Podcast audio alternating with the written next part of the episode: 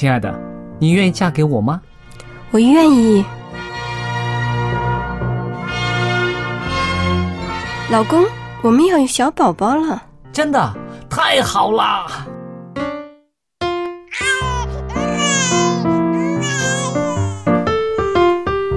妈妈，妈妈，看我画的画，好看吗？真好看，宝贝画的太棒了，拿去给爸爸看看。爸爸妈妈，我去上大学了，你们多保重身体，我放假就回来。出门在外要注意安全。好好吃饭，天冷了，别忘了多穿衣服。好了好了，别唠叨。多给家里打电话哦。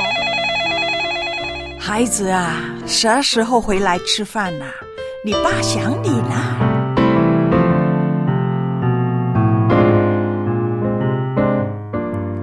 好，明天就回来。家人，给我生命的人，与我共同生活的人，与我分享喜悦的人，也是给我带来麻烦的人。每一天说说笑笑，有时也吵吵闹闹，因为我们是一家人。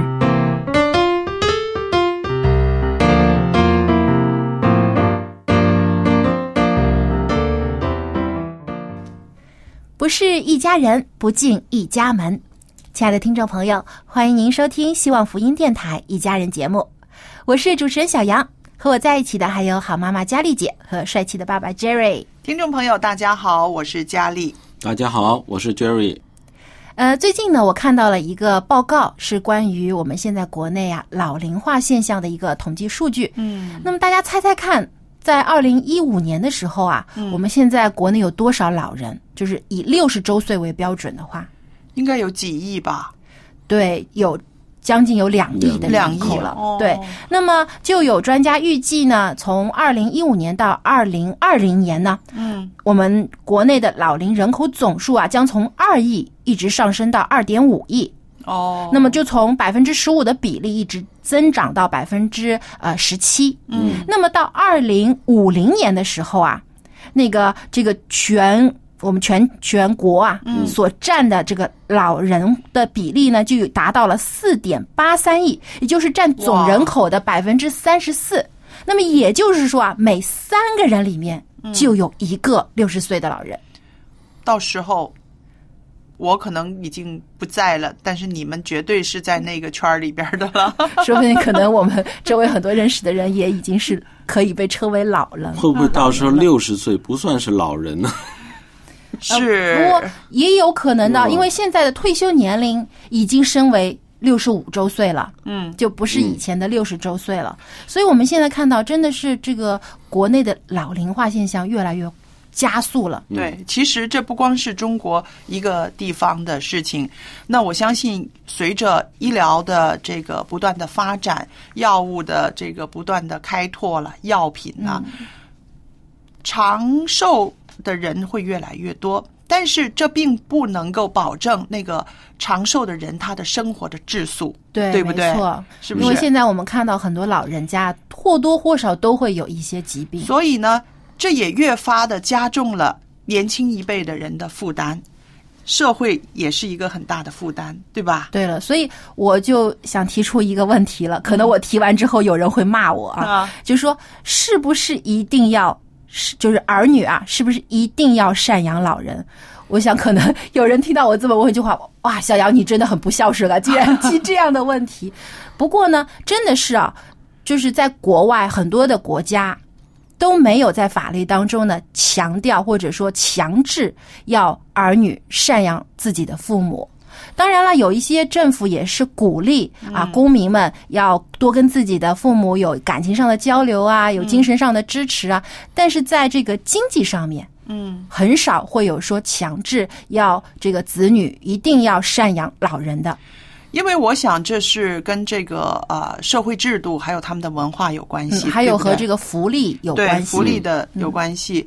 那在西方国家来讲呢，啊、可能他们所需要的未必是金钱方面的赡养，更多的需要可能是在关怀老人，在他的情感上、情绪上上的一种啊、关怀。其实那种关怀也可以说是一种赡养。他可能啊、他有钱过生活，不需要用你的钱，但是呢啊、在情绪上你仍然要关怀他，因为他就是你在这个世界上的呃需要负的责任嘛。嗯，因为呢，在很多的国家当中，儿女啊，一旦成年以后呢，他们很快就离开了父母，嗯啊，到别的地方去工作啊，组织家庭。有的时候啊，可能很久都不跟自己的父母联系，嗯，因为他们呢，好像不担心自己的父母在经济上啊，或者在这个呃身体上面呢，会有过多的负担，因为他有呃医疗机构啦，也有政府的福利机构会帮助这些老人。但是其实，在情感上，我相信每一个人都还是有需要的，希望能够多和自己的家人有沟通、有交流。其实，在这一点呢，我觉得，呃，在我们国内相对来讲做得很好，因为我们中国人是非常注重这个家庭观念的，觉得一家人互相关心、互相扶持、尊老爱幼，这是我们的优良美德嘛，但是？小杨，你这讲的是一个层面，但是另外一个层面，我们就看到呢，也许我这个人悲观一些啊。我们中国是呃也有立法，对不对？在二零一三年呢，就实施了《老年人权益保障法》，它就规定子女呢冷落了或者是忽视父母的这个照顾呢，是属于违法的行为了。那家庭成员呢，有义务对老人进行经济上的供养、生活上照料和精神上的慰藉。那你看看，如果真的是这么啊、自觉性的在做的话，根本不需要立法啊。嗯，这也是一个方面。那的确呢，像现在我们有明文的法律规定啊，在国内呢，你每一个人都有要赡养老人的义务。嗯，如果不履行义务，甚至有些情节比较严重的构成遗弃罪的呢，还要负刑事责任。其实呢，也是为了杜绝一些社会上啊，在这个无论是这个道德上，还是家庭伦理上面出现的一些让人不能接受的情况。那其实呢，想起来呢，的确是有一些悲凉的啊。本来说孝顺、供养父母是人的一个怎么说，是一个天性，对不对？但是呢，因为各样的冲击，我想经济方面有冲击，或者是现在的人呢，他负担的各样的压力都很大，嗯，是不是？还有一个很重要，就是我们一开始所提到的这个老龄化，一对些老人太多了。对，你想，一个家庭现在一般七零后或八零后的一对夫妻，嗯，他们家里啊至少要照顾四个老人，是就是互相双方的父母。你想，一对夫妻，他们不但要照顾自己的孩子，嗯，他们还要。多拿出更多的精力和经济上面的支持去照顾老人家，因为很多有些老人家如果真的是有疾病或者瘫痪在床的，嗯。要花很多的心思还去照顾有。啊、有一些老人呢，未必有这么好的一个福利的照顾，他可能连自己的生活费也需要跟儿女来来来拿的。那这样子的话，年轻人他的压力就更大，就更大。嗯所以在这样的情形之下呢，这个天性呢，有的时候呢也会有一些个改变呢 啊，这个有些改变了。真的在很大的压力之下，有的对人，所以呢真的是，无能为力所以呢的情，况。国家呢就要立法，就是说把它变成一个规范，你一定要做的这些事情。其实更重要的还有一个方面呢，就是政府呢也要。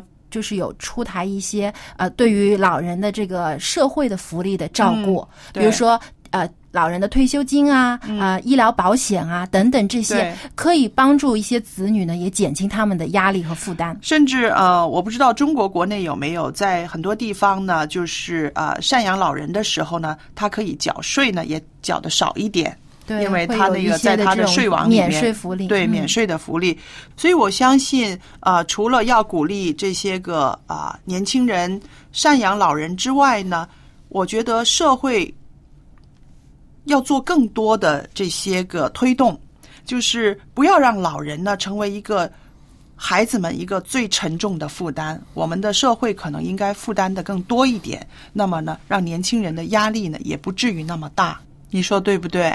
对，另外我看到呢，最近现在啊、越来越多为这些老人服侍的机构开始运作啊，养老院养老院越来越多，还有一些呃，可能只是日间的一些呃老人中心，嗯让他们呃退休了以后，呃有这个聚会的地方，嗯，有一些活动安排给他们，让他们呃活得更精彩、更更快乐。嗯，更充实。因为家庭呃年轻人可能要上班，照顾不了这些老人，他们孤单。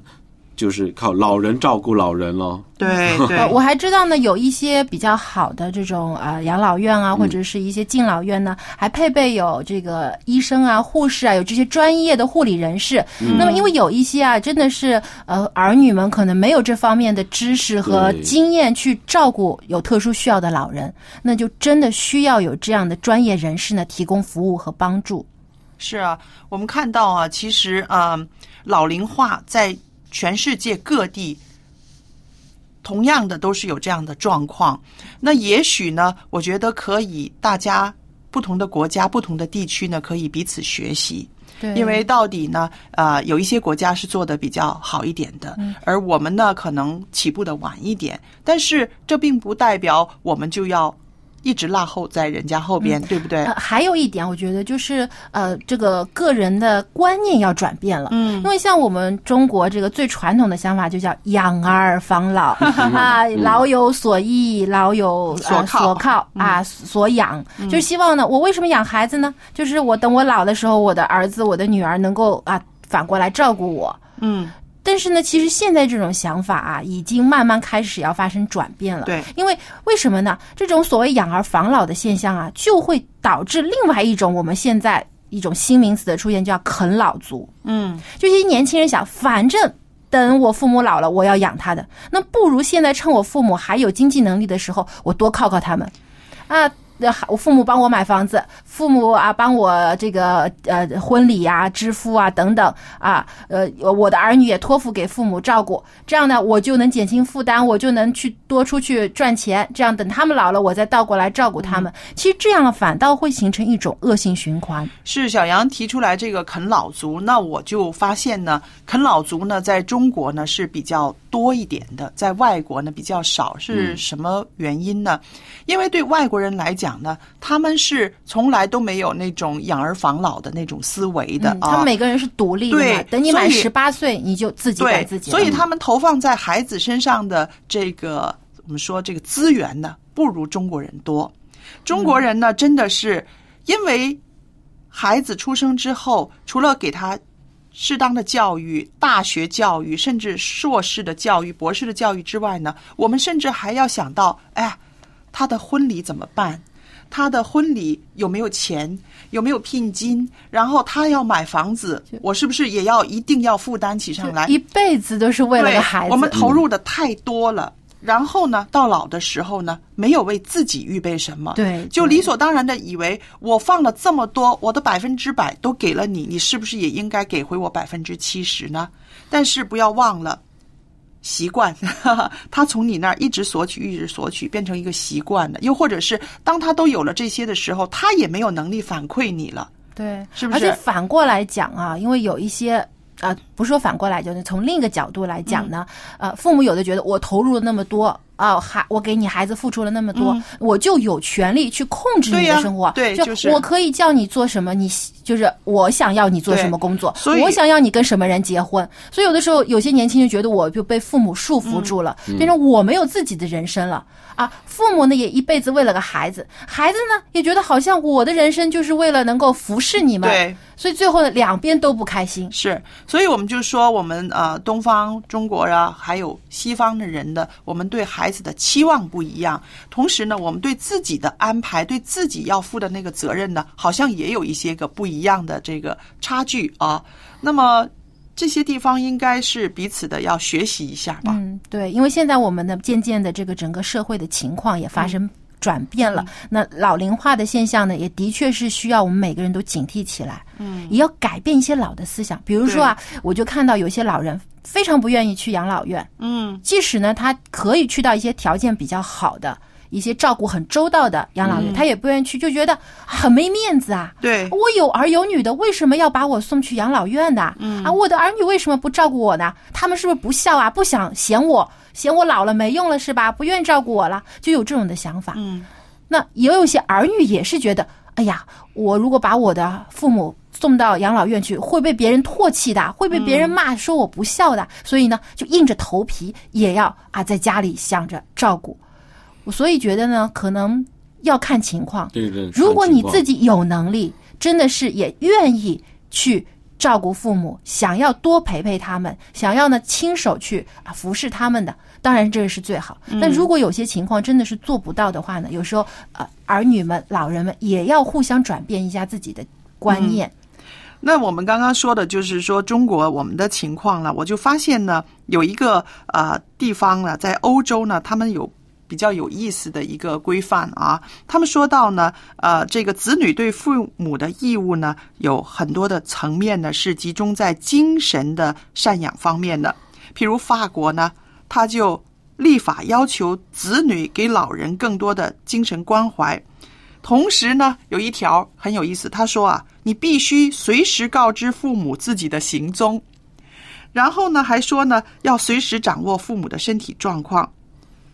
那我就觉得啊、我们中国人可能在这方面呢没有一个规范，但是呢，我们中国人比较着重于呢，你要赡养他，让他的生活有着落。啊，在物质层面物质层面。但是西方人呢，他们可能这个社会福利呢是比较好一点的、安定一点的。可是呢，你做孩子的，你还是要爸爸妈妈知道你的行踪，你不可以常常玩失踪啊，或者是你真的失踪了，跟父母没有联络了，让老人家操心、流泪、痛苦。嗯，对，所以其实啊，我觉得在中国，我们很多时候谈到赡养的问题，总会去觉得经济上面的，嗯啊，这个子女不孝啊，啊不给钱呐、或者不付医疗费等等。其实更深层的，其实应该还是从情感和这个呃这个家庭的感情上面是我们是基督徒，我们大家都很熟悉十条诫命，对不对？第五条诫命说什么？孝顺父母。对，这个孝顺父母，他没有说你是要养他，还是要在精神上照顾他。他说的是一个非常平衡的，你要孝顺他，你要关怀他，要爱他，其实是这样。而且这条诫命后面的那半句我非常喜欢，这样就可以使你的日子更为长久。对所以如果你希望等你老年的时候，你的儿女如何对你，那么现在你也应该如何对你的父母。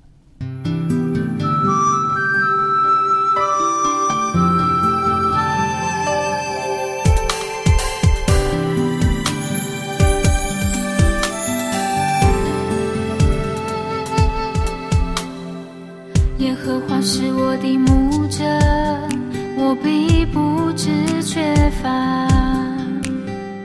他是我躺卧在青草上，领我在安歇的水边。他是我的灵魂苏醒，为自己的命引导我走一路。我虽行过死荫的幽谷，也不怕遭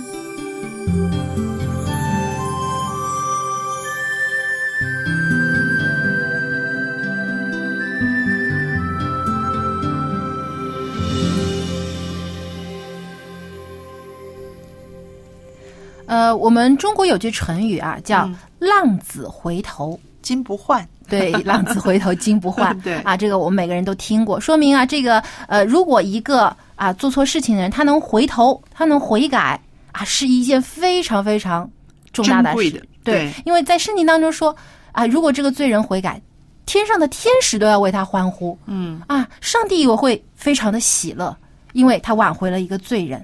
所以呢，啊，接下来啊，春雨就要和我们分享这样的一个话题：浪子回头。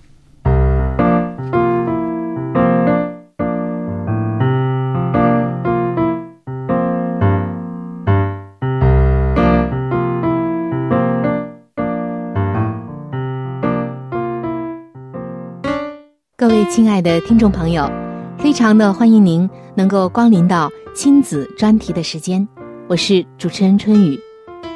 做父母的朋友，可能很多的时候我们在想，我的孩子为什么就跟我不亲？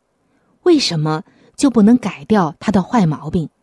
为什么就不能改变呢？其中的一个原因，很可能是我们没有上帝的爱。而是只有自己的爱。上帝的爱是最有能力的，最能改变一个人的，但是我们的爱却有限，甚至会枯竭。也许有熬不到头的时候。当孩子远离我们、背弃我们的时候，更是让我们觉得黯然神伤，无法再爱下去。但是上帝对他子女的爱又是怎样的呢？上帝的爱。又如何让一个人翻转呢？我相信，今天圣经当中的这个故事，一定能够带给我们做父母的一剂强心剂，使我们知道什么样的爱是使儿女回转的爱。在新约圣经的路加福音十五章十一到二十四节中，耶稣对我们讲述了这样一个故事。这里记载，耶稣又说。一个人有两个儿子。小儿子对父亲说：“父亲，请你把我应得的家业分给我。”他父亲就把产业分给他们。过了不多几日，小儿子就把他一切所有的都收拾起来，往远方去了，在那里任意放荡，浪费资财，既耗尽了一切所有的。又遇着那地方大遭饥荒，就穷苦起来。于是去投靠那地方的一个人，那人打发他到田里去放猪。他恨不得拿猪所吃的豆荚充饥，也没有人给他。他醒悟过来，就说：“我父亲有多少的故宫，口粮有余，我倒在这里饿死吗？我要起来。”到我父亲那里去，向他说：“父亲，我得罪了天，又得罪了你。从今以后，我不配称为你的儿子，把我当做一个故宫吧。”于是起来，往他父亲那里去。相离还远，他父亲看见，就动了慈心，跑去抱着他的景象，连连与他亲嘴。儿子说：“父亲，我得罪了天，又得罪了你。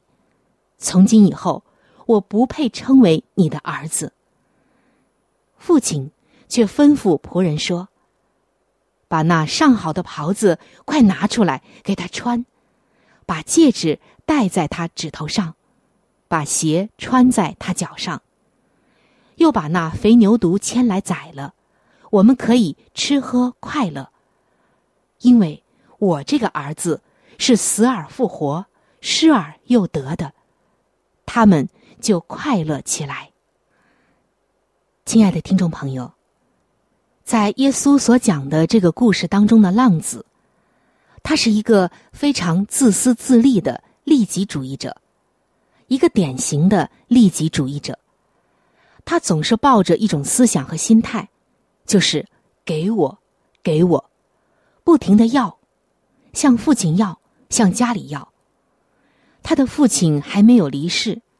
他就已经要求要取得自己的那一份家产，甚至想赶快的离开父母。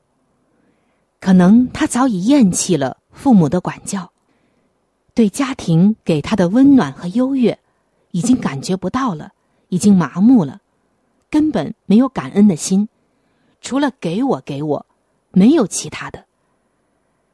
今天你的孩子是这样吗？这个浪子厌弃了家庭的一切，他想拿到自己的那份钱，赶快到外面，到那个精彩的世界当中，去过自己想要过的生活，离开父母的约束，过那份自由自在的生活。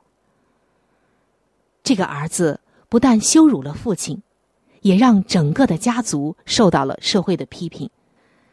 他强要家产，导致兄弟关系破裂。然后离家出走。出走之后，他选择了挥霍无度、放浪不羁的生活。最后，家财耗尽，靠喂猪谋生，并且以吃猪食来糊口。就这样，还抢不到猪食。这时候的他，已经沦为了一个饥寒交迫、衣衫褴褛的乞丐。除非痛改前非。否则，他再也不能够回家，再也不能融入原来的生活和圈子。但是，让人觉得有幸的是，这个孩子悔改了。当他的生命沦为奴隶的时候，他悔改了。但是，下面更让人惊讶的是，他回到家之后，他的父亲竟然对他毫无怨言，也没有要求他偿还金钱。既没有责怪儿子的种种败行，也没有询问他的动机，反而急忙跑出去迎接这个回头的浪子。在当时的文化背景中，但凡自重的一个家里的主人，是绝对不会如此的纵容宽恕这样一个儿子的，更不要说有失尊严的前去迎接了。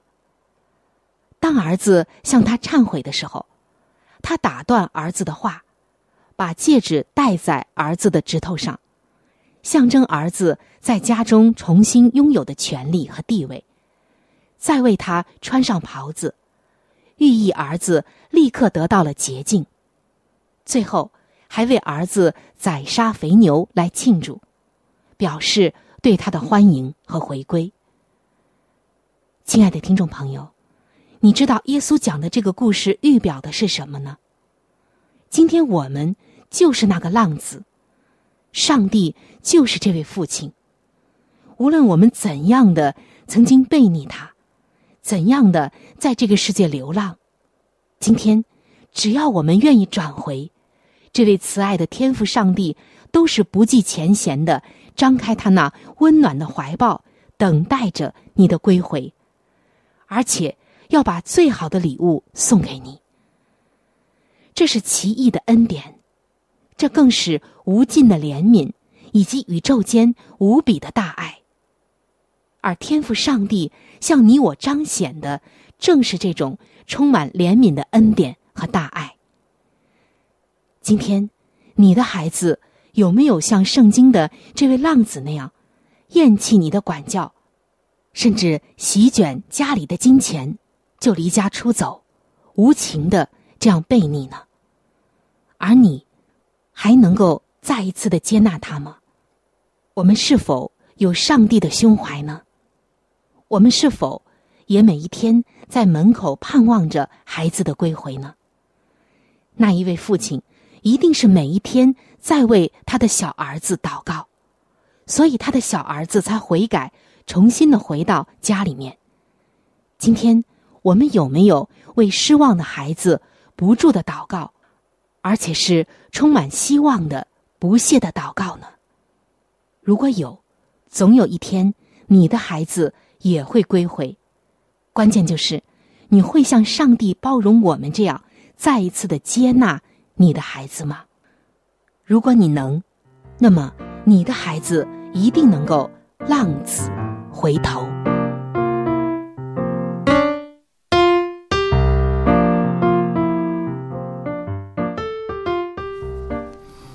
哎，听下来很有意思啊。对春雨的这个故事，其实我们也听了很多次了。我自己在思考，到底是做父母的先接纳孩子，孩子才回头，还是孩子回头了之后，浪子回头了之后，父母才接纳他？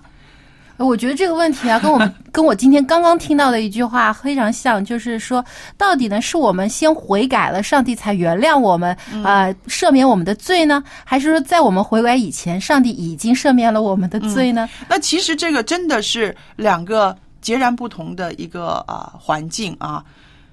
像我刚刚说的，父母已经在等他，在接纳他，就像圣经里面的那个浪子一样啊。稣所讲的这个，然后父亲，这个孩子因为知道父母的这个情感心意，他才敢回头。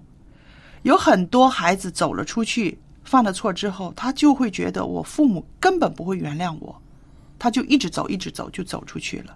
他觉得没有回头路了。对，所以我觉得还是这个孩子在家的时候，在你身边的时候，你让他能够更了解你对他的爱，你让他更能够啊、知道你对他那种爱就是坚定不移的。无论你走到哪里，无论你错到什么地步，我仍然会等你。这好像上帝的爱哦。对啊，虽然说我们犯的错有的时候啊真的很大，呃，真的是觉得惭愧啊。有的时候真觉我这样的罪人，上帝怎么会接纳呢？连我自己都可能接受不了这样的人。嗯如果有人犯了我同样的罪，我可能还会去批判他。但是啊，上帝却说，任何的罪人他都欢迎到他那里去，他不愿意一人一个人沉沦。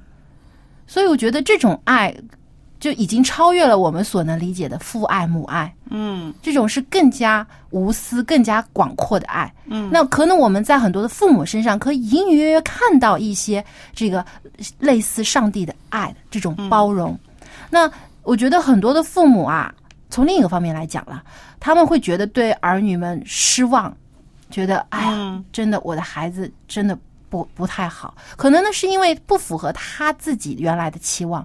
嗯他们呢就可能觉得这个孩子让我失望了、啊，我宁愿没有生过这个孩子。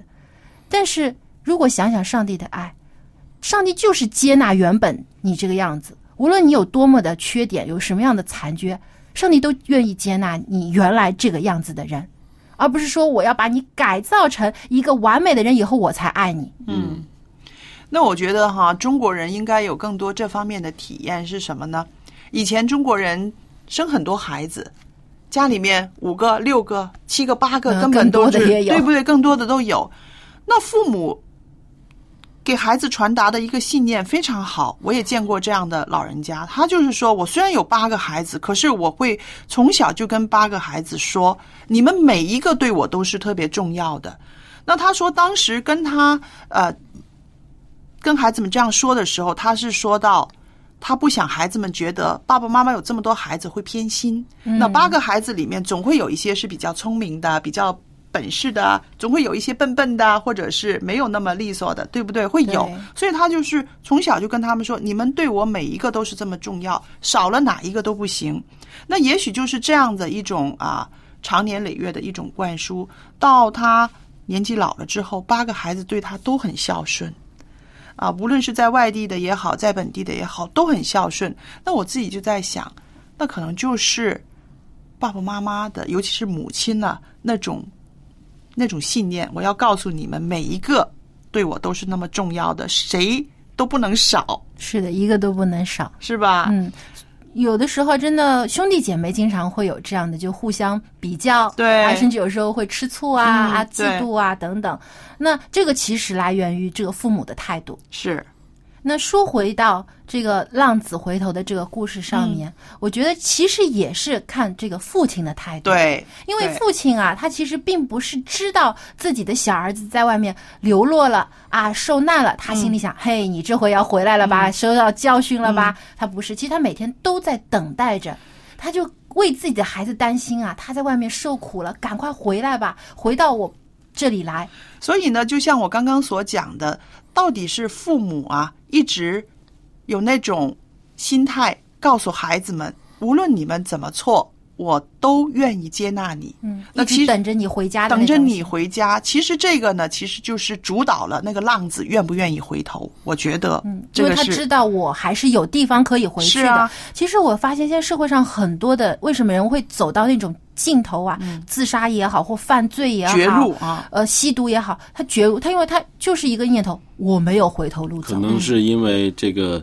他当时可能听过一些绝望的话，嗯就像这个浪子，他离开家门的时候，嗯，他父亲不是赶他走的，是啊，就是他自己要走的。他父亲一定是，挽留我相信当时一定是挽一直在挽留他的，嗯，可能讲了一些鼓励他的话，而且他要什么，他就是那么蛮横的，我要分你的财产什么，他父亲就给他，对啊，嗯，对啊，但是没有说赶他走。你说的对，对啊，嗯，嗯，可能这个很很大的原因哦。对，因为这个世界上现在的这个诱惑啊、试探啊，真的太多太多了。魔鬼用尽一切的办法要把人拉入深渊，所以有时候人可能自身的自控能力没有办法去，真的是能够避免这些情况。嗯，但是上帝给我们有改过的机会，就像这位父亲，他始终都在门口等着他儿子有回来的一天，他没有说我要把门关上，这个儿子我就当没生过。不给不准他回来了，对啊他没有等着他他就等着。他。说，因为这个是失而复得的，嗯，这个是更宝贵的。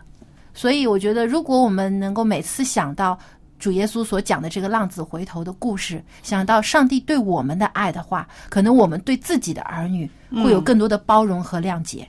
嗯，上帝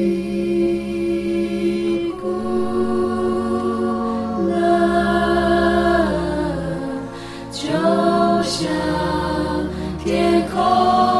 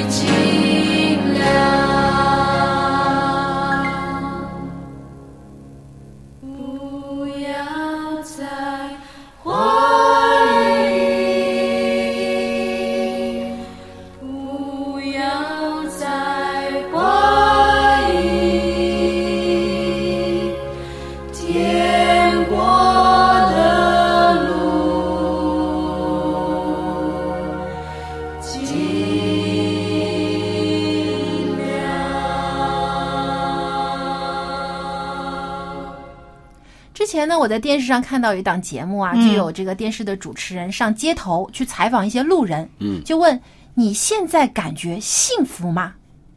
其实我们如果每个人都问问自己，我现在感觉幸福吗？会得到怎样的答案呢？是幸福还是不幸福？还是有一点幸福？嗯，那这个幸福感的对我们每个人到底有多重要呢？我觉得很重要啊。如果一个人一点都不觉得幸福的话，我相信从他一早上起床开始，这一天呢都是很难过的哦。就好像有个枷锁在身上，嗯有一种负担感。对，那么对于老人家来说，嗯是不是这个幸福感更重要？因为我们中国人就说要安享晚年嘛，对不对？觉得晚年就是我要休息了，我要享福的时候了。那到底这个福，这个幸福，到底应该是什么样子的福呢？我们下面就来听蔡博士和我们的分享。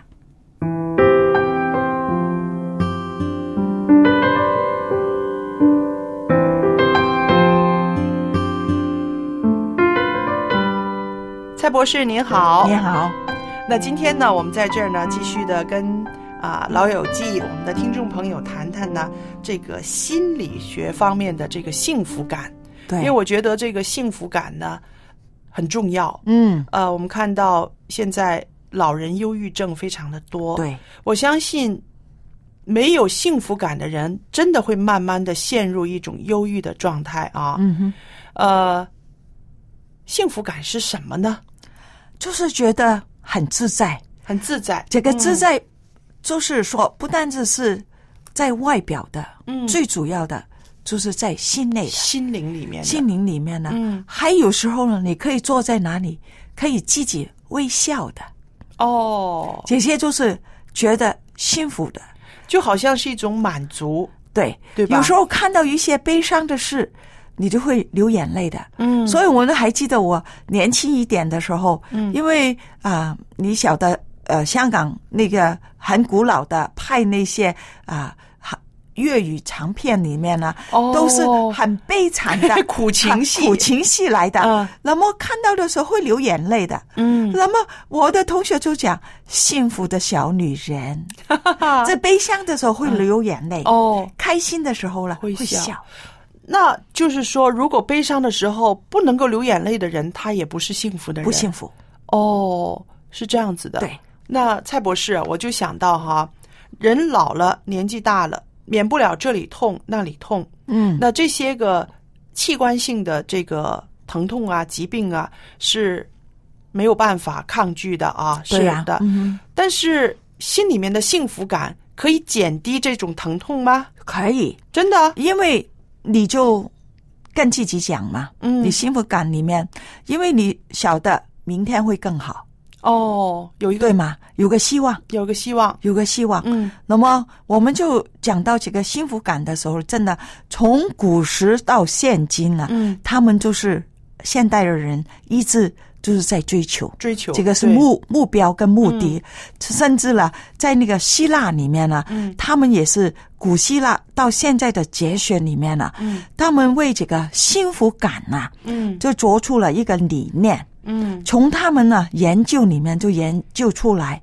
原来这个心理的幸福感里面呢是有六大范畴的六大范畴啊。在这个人生是不是一生下来就幸福的了？我们就讲了，这个是一个讨论的问题。嗯，其实人之错善本，性本善还是性本恶，一直就是大家一直是讨论的嘛。啊但幸福里面呢，最主要的第一个有这个住自主的权利。自主权对呀、所以我们一出生的时候都要靠人嘛。啊，啊，我就想到那种古时候的那种奴隶，他们没有自主没有自主权，那个生命真的是不幸的啊。在人生的重大的事情上面，如果我们拥有这个决定的权利，嗯能够做到自主独立的话，还有自我决定的话，而不受制于世俗的标准啊，或者社会的期望，或者他人的眼光，甚至了不会因为我们要做的与社会的不一样的时候了，嗯我们就会改变我们的意愿。嗯那个就不可以自主了。对就是好像古时的时候，我们中国人的婚姻嘛，嗯，我们的婚姻是怎么样的？以前古时候是说，呃，那个媒妁之言，父母之父母之命，对。哈。但是我们现在这个世界里面是自由婚姻的啦，对。你还看不到你你一定要嫁给你父母为你预备的啦，对，所以我们就要看到这个自主。是，嗯所以这个自主是很重要的啊，这个幸福感的一个来源啊。那我知道呢，我们基督徒来说呢，我们说一些我们自己懂的词汇，譬如啊，我们说我们被爱，我们有使命感，嗯，就嗯我们就嗯有一个幸福的这种感觉啊。嗯因为我觉得被爱是我们得着，是得着上帝的爱，然后有嗯使命感的时候，我们就去付出啊。对好像。挺很简单，但是这只有我们基督徒的人知道的这些，不对不对？嗯那么还没有信仰的人，他们追求这个幸福感的时候，可能第一个就是您刚刚说的自主权。嗯，那这个也是上帝赋予我们每一个人都有这个自主自己选择的权利，对吧？就很简单嘛，嗯这个很简单，因为他一开始造男造女的时候，嗯虽然啊，嗯我们的习祖是犯罪了，嗯。哈，上帝告诉他，园中所有的果子你都可以吃，嗯。唯有这一颗分别善恶之树树嗯。果子不可以摸，嗯。不可以吃，嗯。哈，但是我们始祖吃了，嗯，但是这个是他的自主决定的嘛，他的选择。哈，对。但是上帝是爱我们。对。甚至将他的独生子赐给我们。啊，令我们可以有这个永远的生命，就是也是人的选择。对，所以您讲的呃，这个我觉得很会触动我，就是说上帝爱我们，所以他给我们对自主权，对自我选择的权利。不错，原来这个权利就是我们的幸福感的第一个最重要的，嗯，最重要。嗯。如果上帝造的都是机器人，我说什么你做什么，你不可以思考，你不可以选择的时候，那我想亚当夏娃他们也会觉得很不幸的啊。对呀、嗯。啊所以我们就讲，第一个，我们在幸福感里面不需要有这个自主的；嗯。第二呢，就是可以完整的环境大环境的掌控。嗯哈，这只是没有办法改变这个环境。比如说，现在我们中国的社会里面，我们的空气污染，我们的雾霾，雾霾，哈，嗯还有呢，我们的台风啊，嗯哈，地震地地震那些，我们是改变不了，是吗？嗯这是没有办法改变我们的环境，但是我们可以学会了克服环境的挑战。哦，怎么样可以克服环境的挑战呢？比如台风来的时候，你先做好预备，嗯对，把窗户如果有玻璃有破坏的，把它修补好，嗯绑好或者怎么样，嗯哈，我们可以来做这些，是吗？我们还有呢，调整好自己的心态，嗯那预备要来的时候，是吗？还有呢，坚定自己的价值观。这个很重要的，嗯。啊，还有了解自己真正的需要是什么。对，现在很多年轻人呢，对他环境掌控不了，嗯。好像我们就看到了我的子女，嗯。现在年轻人都是他们要什么就买什么，嗯，对。现在还在网上上面网购，对网哈购，嗯我太方便买回来要不要？所以我常常就问他，这个是必须的，还是你想要的？嗯。还是需要的？嗯。我说你一定要分别了。嗯。你看你房间里面的衣服多到应该要捐出去的，你还买衣服，嗯嗯。所以我们老人家也是一样。嗯。哈，我们需要的东西已经够了，嗯。呃，就不要像我妈妈一样了，哈，嗯。她就把所有的塑塑料袋，哈，就是收藏。嗯，她移民的时候，家里面有一千多个塑料袋，哇，但但是他可能对他来讲，他可以完整的掌控，嗯 嗯。其实这个是不对的，嗯。足够就可以了，嗯。是吗？了解自己真正的需要是什么，对，从而发展这个要一定要熟练哦，一定要锻炼这个操练哦，嗯。够了，这个所以知足常乐嘛，不是吗？对。那还有呢，就是说到啊、幸福感的其中一个呢，就是说可以让自己有成长，是吧？对呀、一定要啊，嗯，老我们停在那里就不幸福了，啊 不幸福了，嗯是你不可以把那个婴孩哈、就是出生一岁就永远就是一岁，嗯。那他一岁的时候，到十岁的时候，到二十岁，到三十岁，无论在我们的人生记忆经验，在我们的记忆里面，我们能够拥有持续发展的动力，还有这个知识不断的学习。哦，呃，就愿意。如果你学习更多的时候，我们就愿意接受新的经验、新的挑战，嗯，还可以发挥自我，还有成熟方向的发展。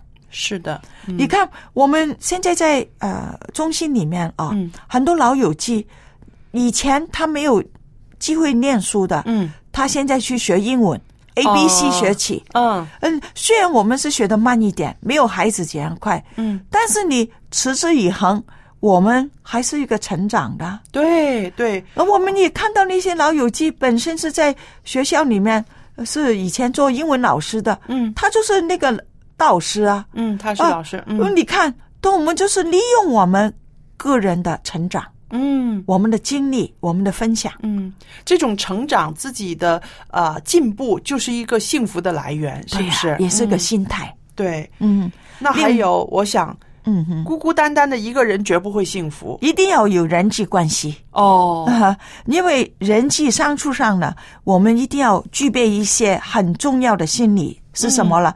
同理心。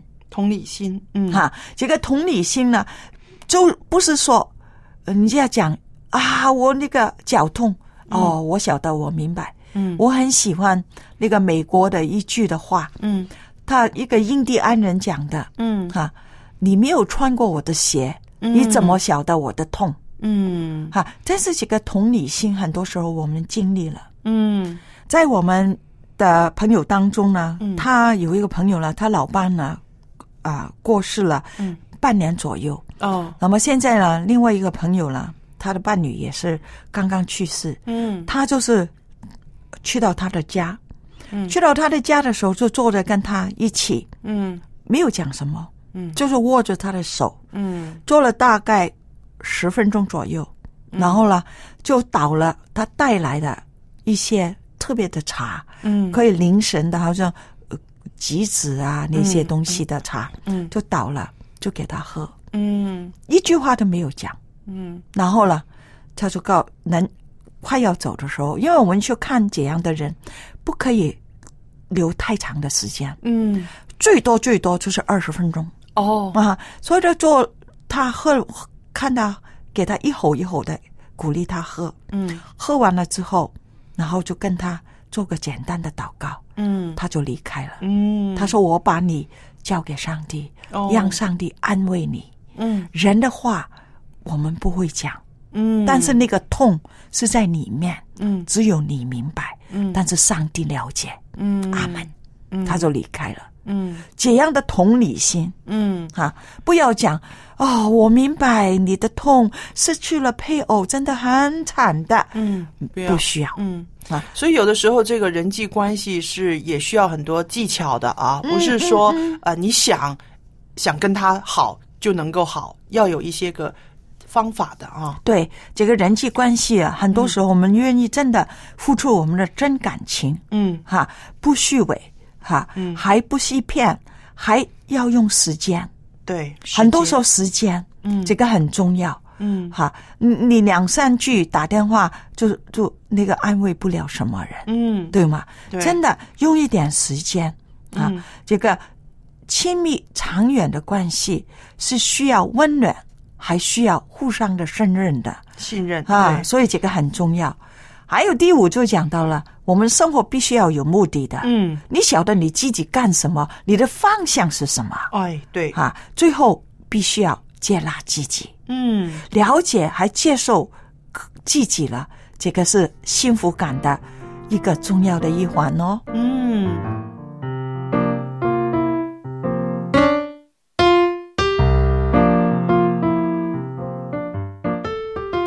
觉得以我们中国人的传统观念，觉得老的时候嗯。怎么样有福气呢？嗯。就是子孙满堂啦，啊，四代同堂、五代同堂啊，嗯。或者呢就是啊家产多啦，嗯。啊这个呃这个儿女又众多了，这个好像是最大的福气了。嗯。那蔡博士也跟我们说到了，其实物质上面的是一方面，更多的还是要自己心理上面有一种幸福感。其实这个幸福感是相当复杂的，你说是不是？嗯有些人他偏重于一些物质，有些人更偏重于生活，或者是有些人热衷于艺术，对不对？对他可能日子过得穷哈哈的、苦哈哈的，但是他可能有本书、有幅画，就让他觉得很幸福了。嗯那那还有音乐家啊，也是他们的幸福感可能来自于一些旋律，是不是？那我觉得幸福对人来说，每个人的标准都不一样，它是相当复杂。但是呢，我却很愿意祝福那些个老友记，可能身体的机能呢未必让他们感觉这么良好，多数呢这里那里都有一点病痛的。对对，那个心灵里边的那种充实、那种幸福、那种感恩，才是最重要的。是的，所以我们说这个喜乐的心乃乃是是良药药。对，嗯不但嗯能够神奇的抑制一些我们身体上的问题，更多的呢是让我们的心理的年龄不老。对，对，如果一一一有一颗这个喜乐的心的人啊，你看着都会觉得他年轻一些。嗯，那么我们希望呢，收听我们节目的这些啊、呃老人家、老友记，如果你有关于人生当中幸福的故事，欢迎你来信跟我们分享。那么我们也会在节目当中呢读出你的故事，跟更多的听众呢分享你的喜悦。那么我们的这个呃。电邮地址是 l a m b at v o h c 点 c n。如果您方便上网的话呢，欢迎您把你的故事告诉我们。那么在下期节目当中呢，我们还有其他有趣的话题和生活当中我们关注的一些的问题呢，一起来和你分享和探讨啊！欢迎您到时收听，我们下期节目再见。再见。拜拜。